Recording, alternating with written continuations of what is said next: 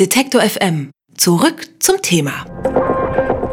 Hier ist Detektor FM der Tag und wir blicken ja dienstags regelmäßig in eine Großstadt in Deutschland und schauen, was dort momentan so Stadtgespräch ist. Heute schauen wir nach Duisburg, denn dort hat die Staatsanwaltschaft heute im Laufe des Tages Büros von Beschuldigten durchsucht. Auch einige Büros im Duisburger Rathaus sind Teil der Untersuchung. Rund ein halbes Jahr nach der Love Parade-Katastrophe, bei der im Juli 21 Menschen starben, sind die Hintergründe noch immer nicht aufgeklärt. Über die schwierige Aufklärungsarbeit, auch mehr als ein halbes Jahr nach der Love Parade-Katastrophe in Duisburg, sprechen wir nun mit Manfred Lachnied, dem stellvertretenden Chefredakteur der Neuen Ruhr, Neue Rheinzeitung. Ich sage schönen guten Tag, Herr Lachnied. Ja, schönen guten Tag. Ja, was ist denn der Hintergrund der heutigen Untersuchung gewesen? Was genau der Hintergrund dieser heutigen Durchsuchung des Rathauses und weiterer Wohnungen von Beschuldigten ist, das wissen wir auch nicht ganz genau, aber es mag äh, schon den einen oder anderen sehr verwundern, dass äh, sechs Monate, mehr als sechs Monate nach dieser furchtbaren Katastrophe mit 21 Toten immer noch nicht alle Beweisstücke auf dem Tisch liegen. Warum ist es denn so kompliziert?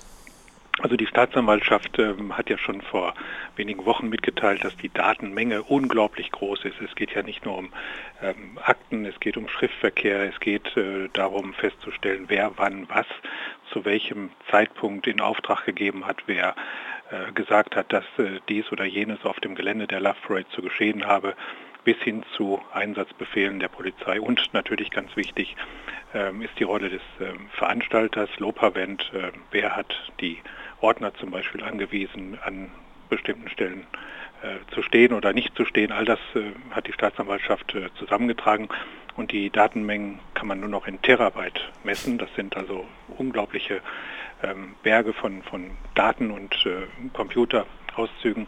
Das alles zu sichten äh, hat man damals schon auf, auf Monate geschätzt, bis man das alles durchgesehen hat. Aber trotz alledem macht es nach wie vor sehr, sehr ärgerlich und viele Menschen auch wütend, dass immer noch nicht alles auf dem Tisch liegt. Hm. Was weiß man denn mittlerweile? Was die Staatsanwaltschaft konkret weiß, äh, kann sie natürlich aus äh, ermittlungstaktischen Gründen nicht mitteilen. Ähm, klar ist, dass gegen eine Reihe von Beteiligten der Love Parade äh, ein Verdacht besteht.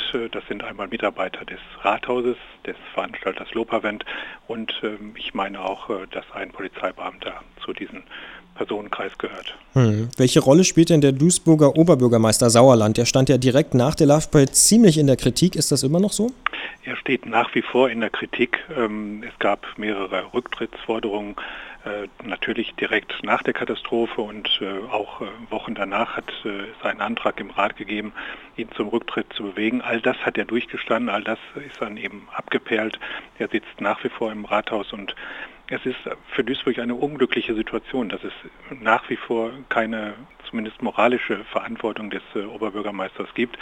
Ähm, deutet sich oder es macht sich äh, bemerkbar an jedem öffentlichen Termin, den er wahrnimmt. Äh, ohne Kritik geht es nicht. Er ist ja schon einmal mit einem Farbbeutel beworfen worden, als er einen Platz einweihen wollte. Er wird äh, beschimpft oder erst in der vergangenen Woche gab es eine Versammlung von Realschulen in Duisburg, wo nicht alle Lehrer oder Schulleiter teilnehmen wollten. Es gibt Menschen, die aufstehen, wenn er den Raum betritt.